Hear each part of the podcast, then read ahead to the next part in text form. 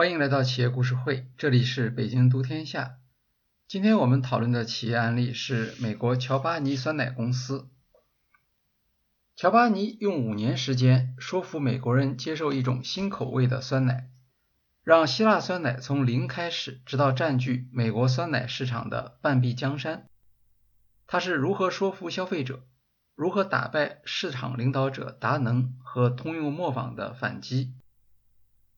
当酸奶市场增长放缓，又如何通过产品创新激发市场，以及从酸奶向其他品类扩张的风险决策？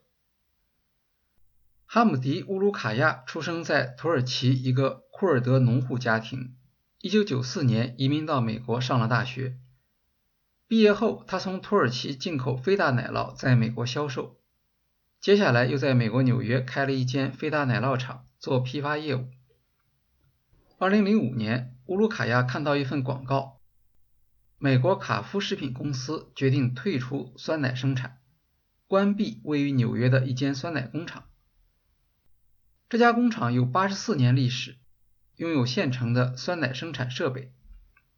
乌鲁卡亚从银行贷款一百万美元买下这间工厂，生产酸奶、希腊酸奶。当时的美国市场上，酸奶销售额将近五十亿美元，主流产品是普通酸奶，市场控制在达能和优诺等几个大品牌手中。在乌鲁凯亚看来，美国市场上的酸奶产品同质化，大多数属于高糖高脂类别，产品形态很稀，不重视口味。和欧洲相比，美国酸奶产品和消费者意识都有差距。酸奶的英文是 yogurt，本身就来自土耳其语。作为土耳其移民，选择酸奶作为创业方向，乌鲁卡亚非常有信心。他所看好的酸奶品种称为希腊酸奶，是将酸奶脱去乳清后制成的一种较为粘稠的酸奶。希腊酸奶在欧洲和中东地区比较流行。它的优点包括蛋白质含量高、脂肪和乳糖含量低等，是一种符合健康饮食方向的选择。乌鲁卡亚从土耳其聘请了一名酸奶大师，花了两年时间研发希腊酸奶的最新秘方。二零零七年，乔巴尼酸奶上市。多数专家认为，美国酸奶市场已经高度成熟，留给挑战者的空间非常小。当时市场上已经有了一家希腊酸奶品牌，但这家品牌的产品主要在专门店里销售，销量不大。希腊酸奶在美国市场上的份额只有百分之一。二零零七年十月，乌鲁卡亚卖出了第一箱乔巴尼希腊酸奶。从创业开始，乌鲁卡亚就注意让自己的产品处处和市场上的主流产品区别开来。希腊酸奶与普通酸奶的差别从外观上就可以看出。乌鲁卡亚不担心自己的产品。美国消费者的态度正在发生改变，他们关注健康，反对食品添加剂，在购买食品时会注意生产商对环境的态度和对动物保护的立场。乔巴尼酸奶的定位是健康、优质、纯天然，不用防腐剂。没有转基因成分，不使用食用生长素奶牛的奶，这些选择导致乔巴尼酸奶的成本接近普通酸奶的一倍，售价自然高于一般的美国酸奶。虽然采购天然产品昂贵而复杂，影响利润，但乌鲁卡亚的善意也吸引了一大批对食物品质有追求的用户。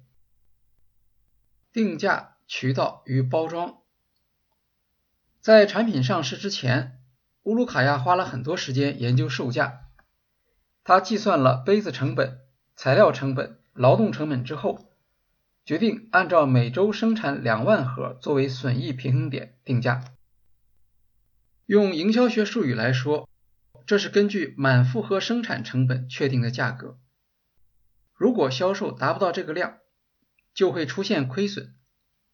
乌鲁卡亚最后确定的价格是1.5美元一杯，这个价格处于市场上同类产品的最低水平。其他欧洲风味酸奶的价位通常在3到5美元。当然，美国市场普通酸奶的价格只要一美元。但希腊酸奶的优点如此明显，乌鲁卡亚相信消费者会支持乔巴尼略高的定价。定价决策的难度在于，乌鲁卡亚不希望采用低价进入市场、销售成功后再涨价的方法。他希望在用户心目中建立起价格实惠的印象，并且保持这种印象。目标是至少五年内保持价格不变。这是一个大胆的定价决策，也是富于前瞻性的战略定价，既能够保证公司的利润，又使得价格实惠稳定，吸引消费者购买。最后，满负荷产能定价还可以用来阻止竞争对手进入市场。在电子产业中，大品牌往往用这种方法为芯片、面板和存储器定价。像三星和台积电都这样做。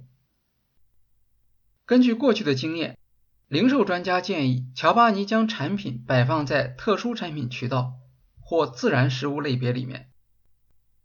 乌鲁卡亚拒绝了专家建议。他认为，欧洲和中东地区的消费者每天食用希腊酸奶，它应当是大众产品，而不是地区风味。乌鲁卡亚强调。一定要将酸奶带进主流超市，并且要放在奶制品区，而不是风味区或自然食物区。二零一三年，在接受《哈佛商业评论》采访时，乌鲁卡亚回忆说：“将产品陈列在主流超市销售，是公司做出的最重要的决策。”可以想象，作为新品牌，当他们向超市提出这样的要求时，需要做许多解释工作。好在产品销售情况本身比较好，否则很快就会被赶出市场。产品是健康的，材料是天然的，但还要做到让消费者一眼就能够认出自己的产品。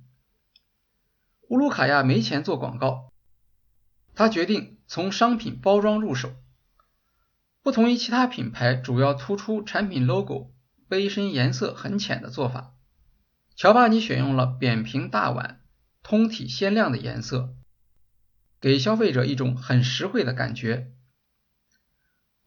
乌鲁卡亚说：“我想让喝酸奶的人有一个非常好的体验，因此花了非常多的时间打磨每一个细节。”品牌专家 David Arker 认为，乔巴尼酸奶盒子设计更加矮小而扁平，故意和传统酸奶产品区分。加上生动的色彩，营造出一种符号，让消费者很容易记住地中海风情的希腊酸奶，并且相信这才是正宗的产品。用新品类说服顾客，反击竞争。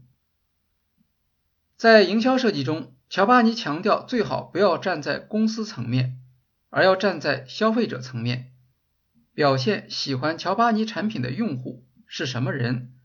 他们有哪些喜好和行为？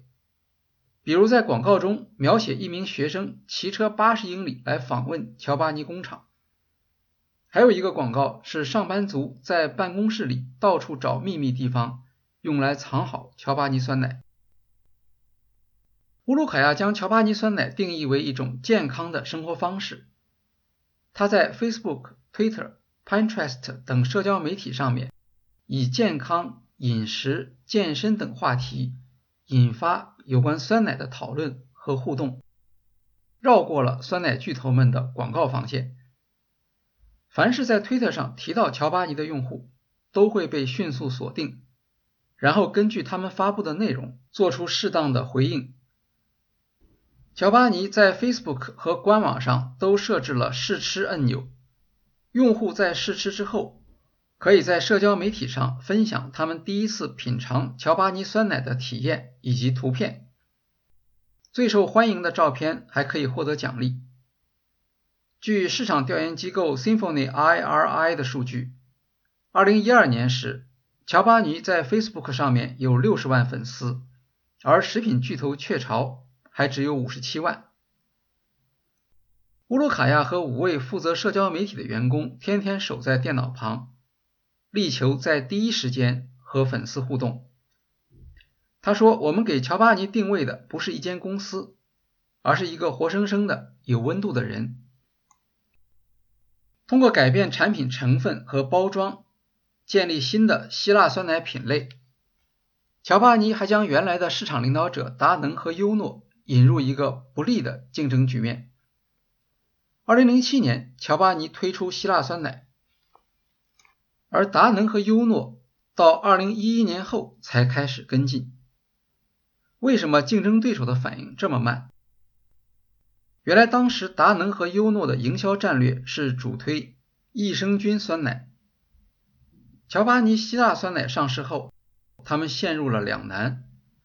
如果跟随乔巴尼生产希腊酸奶，之前投资益生菌的研发和广告费用就会浪费。这样做还会让他们从市场领导者变成追随者。达能和优诺对自己的市场地位很有信心，不认为乔巴尼这个从未听说过的品牌能够影响他们的销售。竞争对手的傲慢和犹豫，让乔巴尼得以从容建立自己相对垄断的市场优势。他在营销中攻击大品牌无视消费者所关切的问题，这方面的问题已经积累了很多，从高糖、高脂、添加剂到动物保护，唤起消费者对大品牌的不满情绪，同时将自身产品特性中的健康。自然与大品牌对立起来，创造出富于反叛精神的弱者形象。经过几年的市场教育，美国消费者已经将希腊酸奶品类与乔巴尼紧紧联系起来。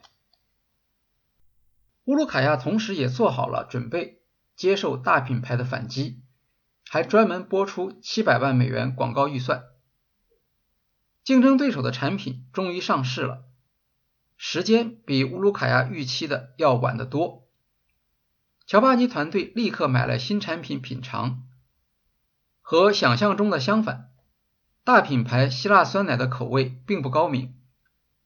乌鲁卡亚嘲笑说：“大品牌是不是专门为了败坏希腊酸奶的名声而推出如此差的产品？”他决定不再需要那七百万美元的广告预算。因为已经没有必要花钱向顾客解释自家产品的优越性。产品上市五年后，乔巴尼每周销售两百万盒酸奶，年收入达到了十亿美元。如此高的增长速度，对于包装商品行业的企业来说闻所未闻，即使在科技行业也非常罕见。乔巴尼成为美国网红级的消费产品。而希腊酸奶这个品类，在乔巴尼的引领下，销售额已经占到美国酸奶市场一半左右。在品类中创新，高速发展也会带来一些管理上的问题。二零一三年，乔巴尼在美国爱达荷建成当时规模最大的酸奶加工厂，新工厂在产品质量控制上存在漏洞，导致部分包装上出现了霉菌。乔巴尼回收了全部产品，乌鲁卡亚亲自回答顾客质疑，并发出十五万份个人定制的信件，承认错误、道歉、解释原因和报告改进措施。乔巴尼的迅速反应得到消费者的谅解，让媒体没有机会做发挥。二零一五年，乔巴尼简单一百酸奶上市，这是一款主打低热量的产品。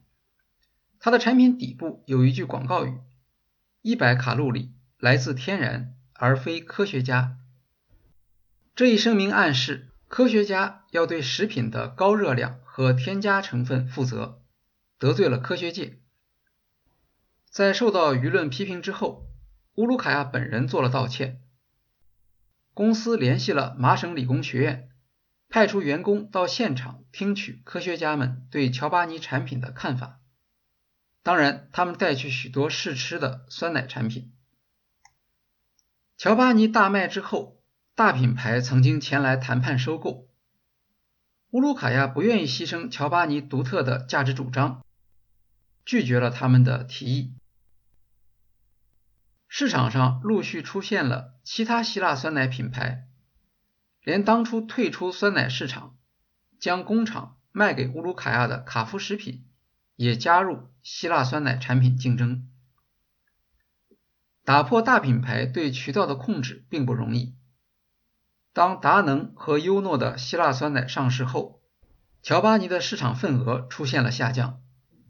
更糟糕的是，2014年开始，希腊酸奶市场整体增长也出现了放缓。在乔巴尼看来，美国的希腊酸奶人均消耗量远低于欧洲，增长空间很大。由于客单价相对恒定。增长只能来源于让人们消费更多的希腊酸奶。调查发现，美国消费者主要在早餐食用酸奶，这一消费已经趋于饱和。下午四点后，酸奶很难卖得动。乔巴尼要做的就是将希腊酸奶渗透到下午的消费场景中。他给出的产品方案则是酸奶加零食，将干果。巧克力、果干放在子母杯里，搭配着酸奶一起吃，主打消费者在下午想吃点小零食的场景。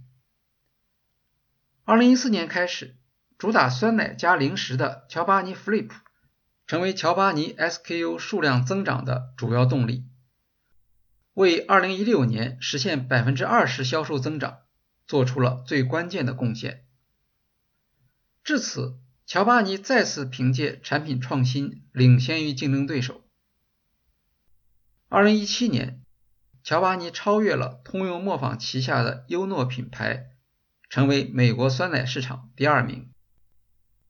据市场调查公司 Euromonitor 的数据，优诺的市场份额一度高达百分之二十五，现在已经降到百分之十六，达能大约百分之三十三。乔巴尼为百分之二十一。体验营销，消费品是高度成熟的市场，经过多年竞争，大品牌已经形成了市场主导地位。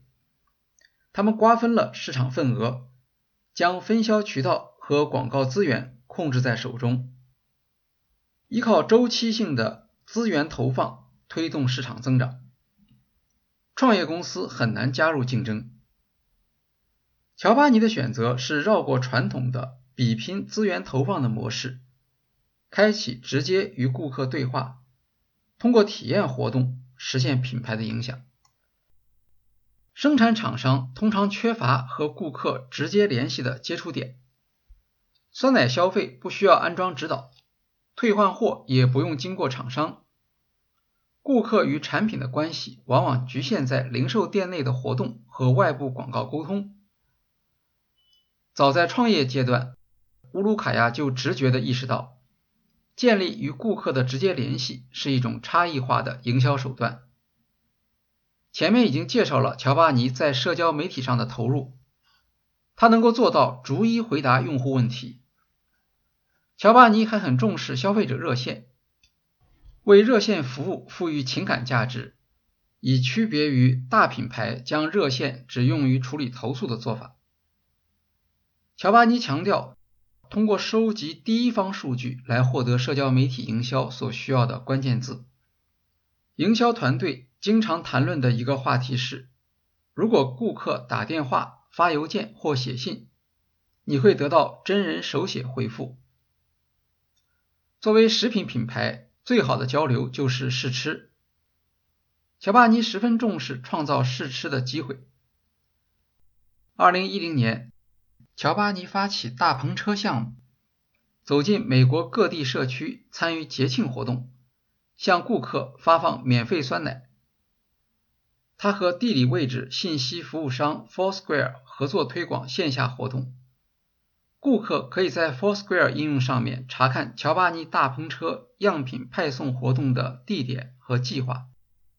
包括大篷车的行走路线和沿途站点，会参与当地哪些节庆活动，吸引用户加入和分享。这样的线下活动适合缺少营销资源的市场弱势者，特别是广告渗透不足的品牌。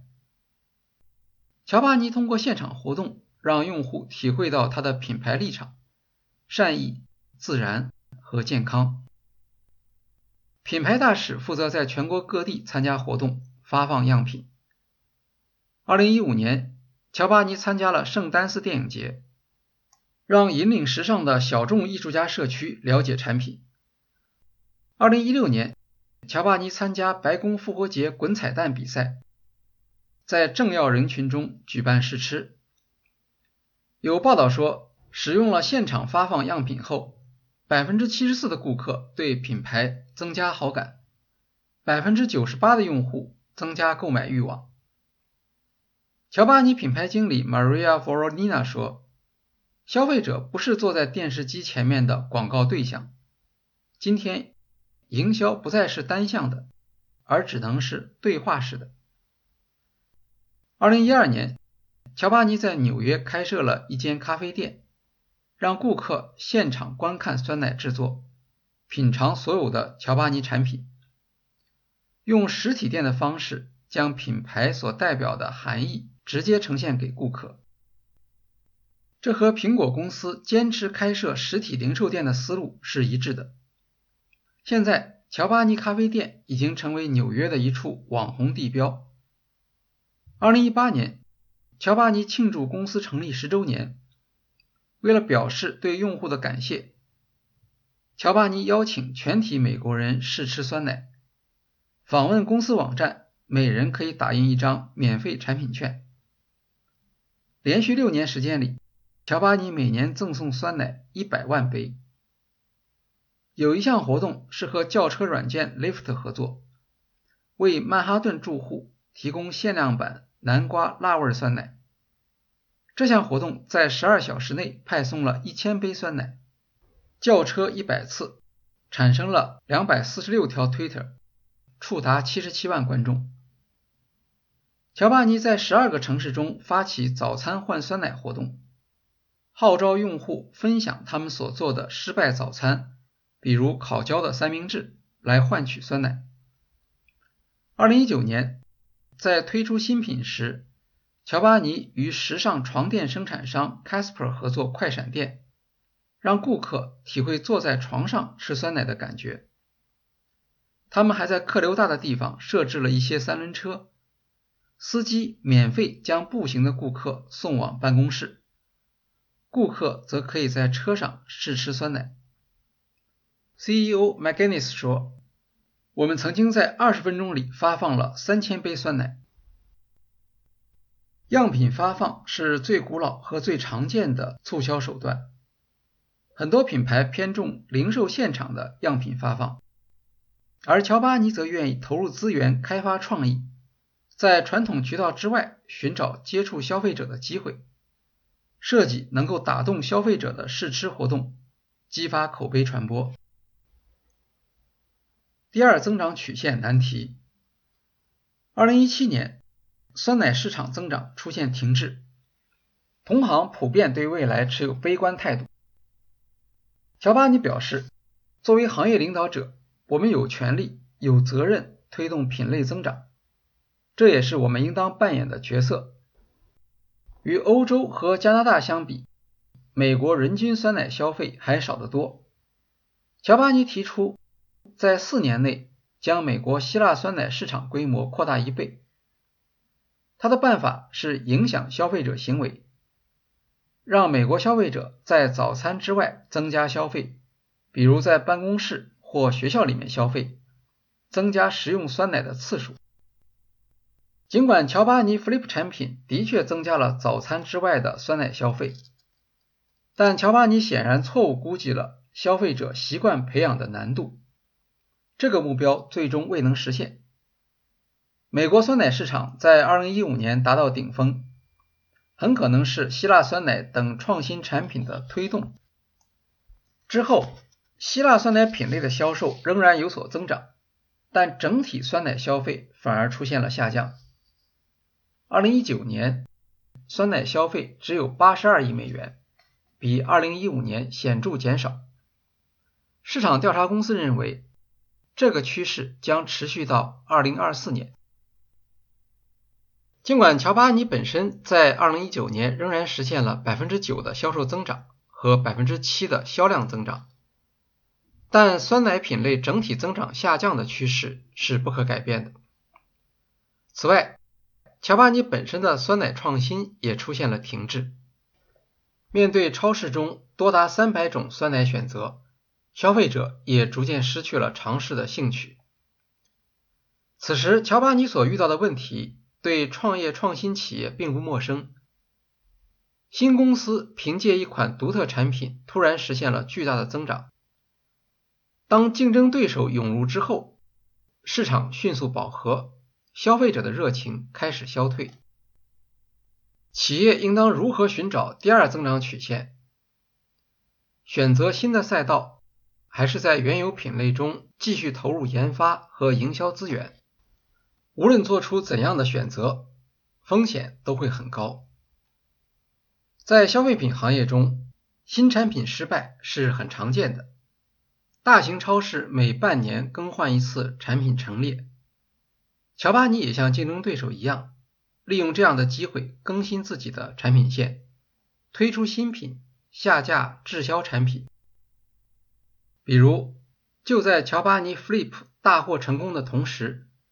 一款燕麦底酸奶却因为消费者不接受而下架。不过，之前的产品创新仍然停留在酸奶品类内部。随着酸奶市场增长见顶，乔巴尼不得不选择超出酸奶范围的产品创新，迎接更高的风险。跨出酸奶品类，消费者对碳足迹和人道饲养越来越关注。据美国农业部的数据，2008年到2018年，美国人均牛奶消费下降了18%。与此形成对照的，则是植物奶的消费开始上升。在美国市场，主要是杏仁奶和豆奶。2018年，瑞典奥德利公司的燕麦产品进入美国市场。这间公司从上世纪90年代开始生产燕麦奶产品。包括燕麦奶、奶精、酸奶和冰淇淋。与牛奶相比，燕麦奶的碳排放减少百分之七十三，受到部分消费者的支持。早期，燕麦奶主要在精品咖啡店销售，后来扩大到大众零售市场。目前，Oatly 占有瑞典植物奶市场的三分之二。登陆美国后，Oatly 产品受到极大欢迎。由于供不应求，甚至出现了高价的二手货市场。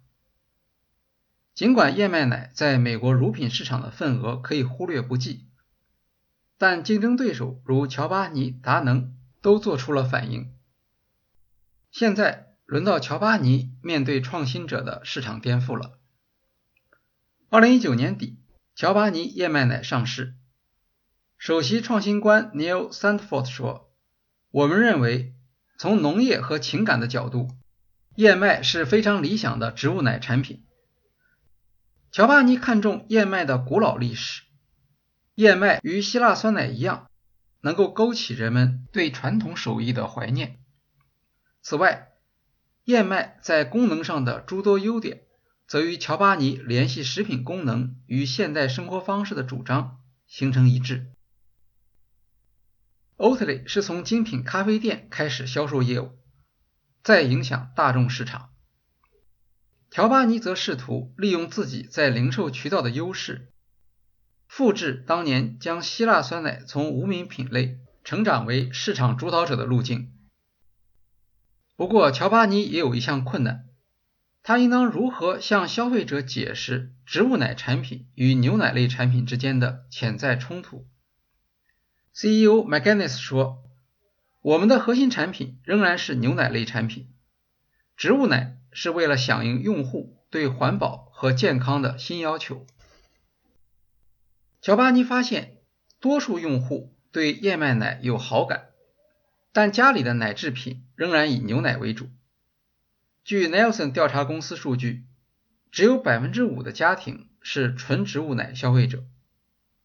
这说明普通消费者愿意接受燕麦奶，同时也无意放弃牛奶。Oatly 只生产燕麦奶产品，不涉及牛奶类产品。它在推广时可以直接将燕麦奶的环保价值与牛奶进行对比，而不用担心伤害本品牌的其他产品。乔巴尼却不能这样做。开始时，乔巴尼试图将燕麦奶与牛奶区分为不同的产品类别，比如将其称为燕麦饮料或燕麦混合饮料。首席创意官 Leland Mashmeyer 说：“在我们看来，牛奶是牛奶，植物奶是植物奶，它们都是满足消费者需要的好产品。但这和消费者的认知习惯不同，他们很快。”放弃了这一传播角度。为了避免将燕麦奶与牛奶做好坏对比，乔巴尼选择的方案是告诉消费者，燕麦奶产品在口感和外观方面更靠近牛奶，是比其他植物奶更理想的牛奶替代品。它的广告语是“就像牛奶一样”，强调两者的相似，而不是拉开它们的距离。支持 Oatly 品牌的往往是环保意识特别强烈的用户，这批用户数量有限，不是乔巴尼的主要市场。多数消费者是中间派，他们受环保意识的影响，愿意增加植物奶消费，但对植物奶在口感上的弱点不满意。乔巴尼强调，燕麦奶是市场上最接近牛奶口感的植物奶。以争取主流消费者，顺便将杏仁奶和豆奶消费者分流一部分。乔巴尼并不希望消费者减少购买牛奶类产品，但如果消费者一定要选择植物奶，而又不愿意放弃牛奶的口感，至少有机会让他们选择本品牌的产品。乔巴尼一口气推出原味、超级原味、巧克力、香草。四款燕麦奶产品迅速提升市场占有率，在一年时间里就以百分之二十的市场份额超过了 Oatly，成为这一品类的第二名。CEO McGinnis 认为，消费者对许多新品牌的燕麦奶并不了解，他们倾向于相信乔巴尼，这是他能够在燕麦奶市场上实现追赶的原因。另一个原因是乔巴尼庞大的生产能力。乔巴尼采用整合供应链，所有产品全部由自有工厂生产，而非代工，可以灵活安排生产组织。二零二零年，美国植物奶市场份额为百分之十四，其中燕麦奶在冷藏类食品中增长百分之三百五十，在常温食品中增长百分之一百零六。已经将豆奶挤下第二位。与此同时，牛奶类产品消费则陷于停顿。乔巴尼对植物奶威胁快速做出有力的反应，争取到新增市场中的有利地位。用意义驱动品牌。早期，乔巴尼作为市场上的后来者和弱者，主要采用攻击性的广告口号。例如，在2014年的超级碗职业橄榄球冠军赛上，他的广告语是：“一杯酸奶不会让世界改变，但如何制作这杯酸奶却可以做到。”强调了乔巴尼酸奶在材料选择和制作方法上更天然、更正宗。当所有的竞争对手都开始复制这个主张，提供类似配方的希腊酸奶之后，用制作过程差异化讲故事的效力开始减弱。在乔巴尼所总结的营销经验中，有一条教训是：没有必要将价值主张写在最显眼的地方，例如在酸奶外包装上做太多的声明，效果反而不好。CEO McGinnis 说：“我们不需要解释每盒酸奶中包含二十亿益生菌。”这听起来像科学实验报告，而不是食品介绍。乔巴尼将营销重点转向消费者自我形象的塑造。购买乔巴尼产品，应当让消费者感觉自己变得更好。社交媒体战略负责人 Nikki Briggs 介绍说，在社交媒体上，排名最靠前的是那些与我们的价值观和个性保持一致。但没有提到酸奶的帖子。数据分析的结果引导乔巴尼制作大量主张健康生活方式和社会态度的内容，却不必提到品牌和产品。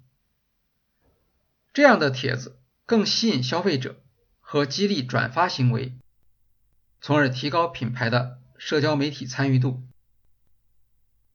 在同质化严重的市场上，重要的是让顾客觉得。购买乔巴尼酸奶本身就是有意义的行为。产品特色可以吸引用户，但很难保留用户不流失。顾客持续的购买行为需要丰富的意义来驱动。品牌应当让用户对它如何做和为什么要这样做更感兴趣。乔巴尼的主张体现在它的生产过程和原料选择中。从人道主义饲养方法的牛奶厂购买新鲜牛奶，向用户提供天然材料食品，承诺不添加防腐剂、蛋白粉和增稠剂，发现错误后立刻承认，做到诚实、快速和主动，让消费者感觉支持乔巴尼就是支持好的商业，支持好的社区，是做对的事情。通过赞助特殊奥运会，乔巴尼传达出对弱势群体的关怀。这种关怀和他本身移民创业的形象取得了一致。二零一六年，乌鲁卡亚决定将公司百分之十的股份分给两千名员工。消息传出后，引发了轰动，在美国 NBC 新闻创下观看人数最高的纪录。媒体广泛报道了乔巴尼其他支持商业社会责任的新闻，包括将税后利润的百分之十捐给慈善机构，支付高于平均水平的工资，从难民中间招募员工，提供负薪产假等。在疫情期间，乔巴尼坚持每天从纽约和爱达荷工厂向慈善组织 Feeding America 提供两卡车酸奶。与其他企业不同的是，乔巴尼并没有设立社会责任部门。CEO McGinnis 说：“我不知道什么是社会责任部。我们有三分之一的员工是难民或移民，我们不需要宣传这一点。”乔巴尼在社交媒体传播中注重价值观、生活方式和事件。McGinnis 指出，消费者对言行不一非常敏感。你的主张必须由你的行为来验证。二零一七年年底，澳大利亚宣布同性婚姻合法。乔巴尼墨尔本办公室发起活动，让顾客在社交媒体上分享同性间爱的故事。五十名获奖者每位可以得到一个大礼包。在奥运会期间，McGinnis 直言不讳地批评奥运会对特殊族群缺乏包容。其他赞助商则采取谨慎的态度。McGinnis 讽刺说：“我看不懂其他厂商的声明，他们只想讨好所有人。如果我们的立场得罪了一些顾客，没有关系，因为这是我们的信念。作为品牌，必须有自己的坚持。你将从顾客那里得到回报，中间路线是最不可取的。通常来说。”小企业更愿意和用户分享，也更大胆，而大企业给人的感觉却总是在试图隐瞒什么。大品牌不敢介入社会议题的原因是担心失去有些用户，这给小企业带来了机会。在社交媒体时代，小企业的透明和灵活可以带来一定的优势。今天，大企业的困境不仅出现在酸奶品类。通用磨坊旗下的汤宝和 Progresso 罐头汤都在丢失市场。家乐氏旗下的 Special K 能量棒在2011年之后销售下降了百分之三十九，而另一款新品牌水果坚果 Kind B 能量棒在五年内却占有了百分之十的市场。2021年，乔巴尼推出冷藏即饮咖啡，进一步扩大产品线。据市场调查公司 Nelson 数据，由于人们在家时间延长，这一品类的销售增加了百分之十七。之前，乔巴尼已经有一款产品咖啡奶精，在咖啡产品类别中有了一定程度的用户认知。乔巴尼强调使用纯奶油和燕麦奶。制作咖啡奶精，而不是常见的植物油产品，以吸引之前不用奶精的顾客。有人不理解乔巴尼跨品类进入咖啡奶精市场的合理性。McGinnis 解释说，奶精本身只是酸奶加工过程中的副产品。当然，有了燕麦奶产品之后，所有的奶精、即饮咖啡都会有相应的燕麦版本，让产品线。相互支持。如何保持原有的品牌精神，同时又能通过产品多元化实现持续增长？乔巴尼面对的这项挑战，目前还没有结论。从消费者的反馈来看，他们认可乔巴尼对意义的追求，有耐心等待他的下一个爆款产品。好，今天的企业故事会就介绍到这里，谢谢大家。